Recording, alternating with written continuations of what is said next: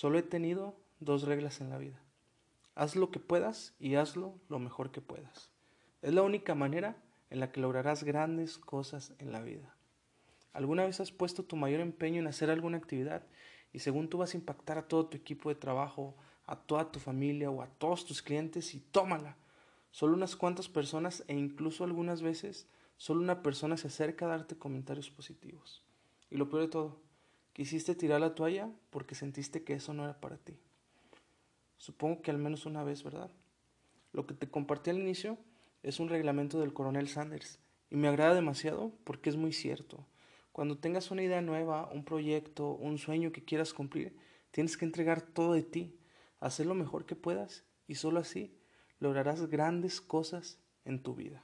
Así que bienvenidos al segundo episodio de Rómpela. Mi nombre es Adolfo Olivares, soy parte de Colectivo Mestizo y muchas gracias por darle play a este, tu podcast. En este episodio se hablará sobre qué hacer cuando solo recibes pocos aplausos y solo algunas personas apuestan por tus sueños. La tarea más difícil a la que te enfrentas por querer hacer valer tus sueños es el que reconozcan tu trabajo, que reconozcan que estás haciendo las cosas bien. ¿Y qué es lo que pasa cuando eso no sucede? Quieres abandonar tus sueños. Total, no estás teniendo el impacto que imaginabas en tu mente. Créeme que el querer tirar la toalla es lo peor que puedes hacer y lo que te debe de quedar muy claro es que cuando eres un soñador o soñadora, existen cuatro tipos de personas que te rodean. Número uno, los que no creen en ti y te dicen que no vale la pena tu esfuerzo, que todo lo que estás haciendo nunca va a tener frutos. Número dos, los que les es indiferente lo que hagas, o sea, ni es bueno ni es malo para ellos tu idea. Número tres, los que creen en ti pero no se atreven a decírtelo, ya sea porque les da pena o bien porque no lograron conectar al 100% con tu idea. Número 4. Los que creen en ti y te lo dicen. Son pocos o algunas ocasiones solamente es una persona a la que se te acerca y te felicita por lo que estás haciendo. Realmente nota que estás haciendo un esfuerzo enorme y que tarde o temprano va a dar resultados. A continuación, te voy a contar parte de la historia de un soñador poco común, el coronel Sanders de KFC. Vamos a omitir muchísimos capítulos de su vida para centrarnos en el momento en donde realmente él tocó fondo. A la edad de 62 años, él obtuvo su retiro. Al recibir el cheque del gobierno por solo 105 dólares, sintió que le estaban dando a conocer que no podía valerse por sí mismo. Cualquiera hubiera pensado en renunciar a todo. Y sí, sí pasó por su cabeza. Pero después de hacer una introspección y pensar en todas las cosas que hizo mal, en todos los fracasos y todos los errores que tuvo, él se dijo, si hay algo que hago mejor que nadie más, es cocinar.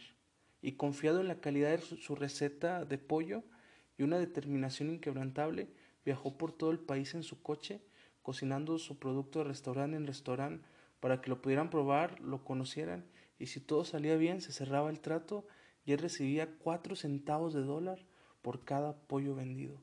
Esas personas les podemos decir que son las que creían en él, pero a medias. Ahora te imaginas salir de puerta en puerta a un montón de restaurantes recibiendo muchos no como respuesta después de hacer esa receta que con tanto orgullo y con tanta pasión él presentaba, pues estos eran el tipo de personas que no creían en él.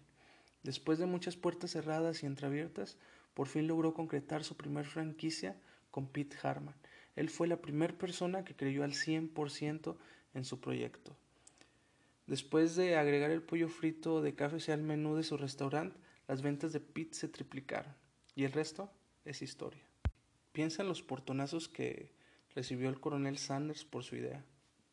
Las burlas, la desconfianza, el conformarse con poco. Imagínate que hubiera sido de KFC si él hubiera abandonado sus sueños. Tú debes estar dispuesto a encontrar esa persona que confía en ti, y todo va a ser un efecto dominó. Mucha gente va a empezar a conectar con tu idea. Eso tenlo por seguro.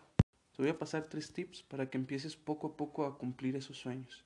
El número uno es recuerda los tres no te des, que son no te des por vencido, no te desesperes y no te decepciones. Tú sigue enfocado en ir sobre ese sueño. Número dos, sigue entregando lo mejor de ti.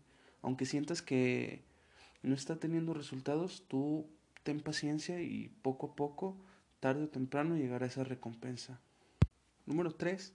Que esas poquitas personas que creen en ti sean la motivación suficiente para que tú sigas yendo por tus sueños. Y me vas a preguntar, ¿cómo voy a sentirme bien si ya di lo mejor y solo una persona de 10 cree en mí? Y aquí es donde ocurre la magia. Te voy a platicar acerca de un efecto eureka que tuve yo en la universidad. Y es que cuando me tocaba a mí exponer sobre algún tema, yo me ponía a investigar a fondo sobre él y empezaba a ensayar lo que les iba a decir a mis compañeros frente al espejo. Entonces se llegaba el momento de estar enfrente de ellos y te juro que yo entregaba lo mejor de mí y hacía lo mejor que podía y según yo en mi mente iba a recibir un montón de felicitaciones. Pero al terminar la exposición, solamente dos o tres personas se me acercaban a, a decirme que había hecho las cosas bien, que les gustaba mucho la manera en la que me expresaba y créeme que eso me llenaba mucho de energía.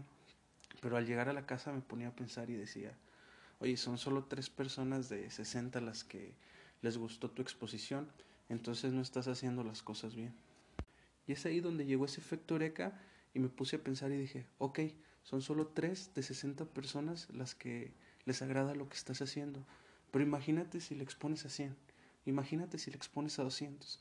Entonces empecé a hacer cálculos y llegó a mí una enorme motivación y dije, ok, a lo mejor no estoy haciendo lo necesario para llegar a más personas y que sea mayor el número de esas que les agrada lo que yo hago. Entonces es aquí donde yo te pregunto, ¿cuántas personas te han felicitado por lo que haces? ¿De cuántas que te rodean? Ahora piensa que en México somos más de 119 millones de personas y que al 10% les agrada lo que tú haces. ¿Cuántos son? ¿Logré transmitirte algo? Así que ve por todo y tú sigue tocando puertas, tú sigue exponiendo tus ideas y verás que tarde o temprano será un montón de gente la que cree en ti. Antes de terminar, me encantaría que me hicieras tres favores. El primero, que nos buscaras en Facebook como Colectivo Mestizo y le des like a la página. El número dos es seguirme en mi cuenta de Instagram como Adolfo Olivares M. Y número tres, suscribirte a esta plataforma donde nos estás escuchando. Y si ya eres parte de este equipo de personas que va a hacer valer sus sueños, muchas gracias. ¿Te puedo pedir algo?